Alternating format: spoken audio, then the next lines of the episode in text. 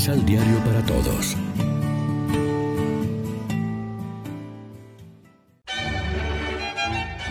Proclamación del Santo Evangelio de nuestro Señor Jesucristo, según San Marcos.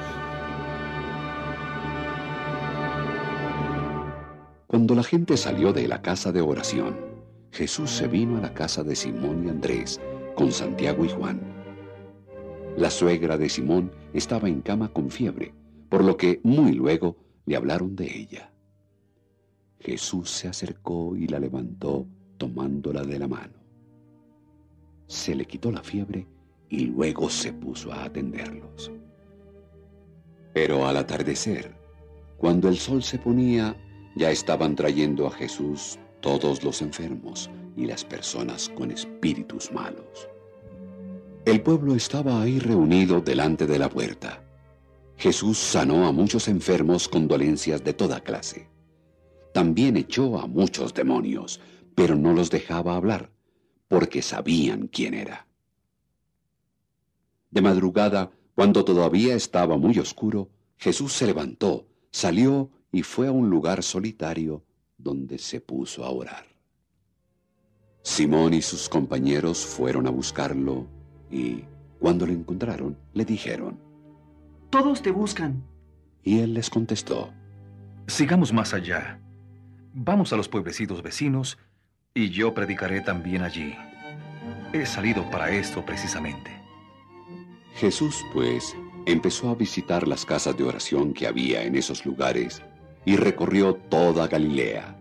Predicaba y echaba a los demonios. Lección Divina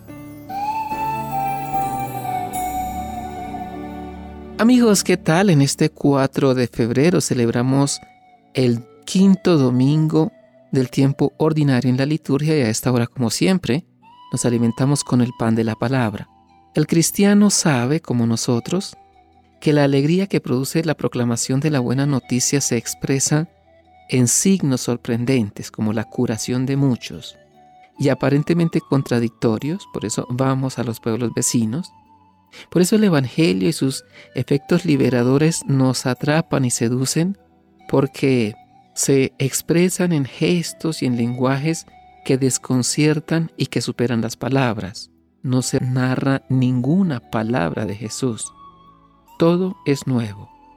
Es parte de una experiencia desbordante, de dimensiones sociales, comunicativas, expansivas, irradiadoras de bienestar y de gozo para todos o muchos de los habitantes del pueblo.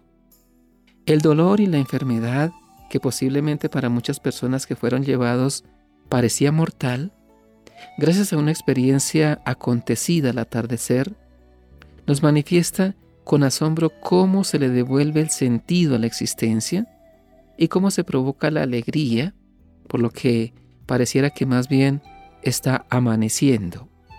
Una vez que Jesús ha restaurado como aquel primer día de la creación la condición humana, libre de enfermedad, social, todo el pueblo, y religiosa, expulsó a muchos demonios, se vive la propia existencia como presencia.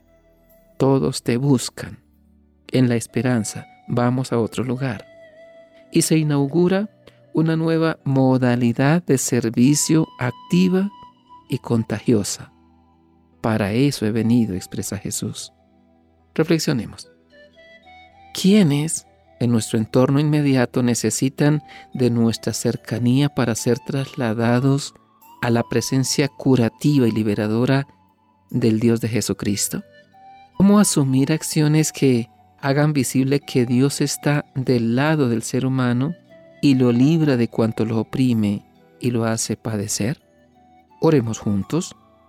Padre Santo, gracias porque aquella tarde Jesús curó a muchos de diversas enfermedades. De este modo nos mostraste cómo continúas actuando en Él con la fuerza de tu Espíritu Santo en favor de toda la humanidad doliente. Concédenos ser portadores de buenas noticias para los sufrientes y oprimidos de nuestra sociedad y hacerlo con ternura y compasión Amén. María, Reina de los Apóstoles, ruega por nosotros.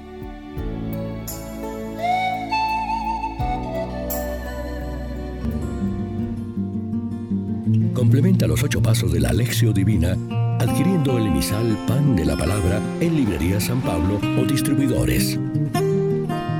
Más información www.sanpablo.co Pan de la Palabra.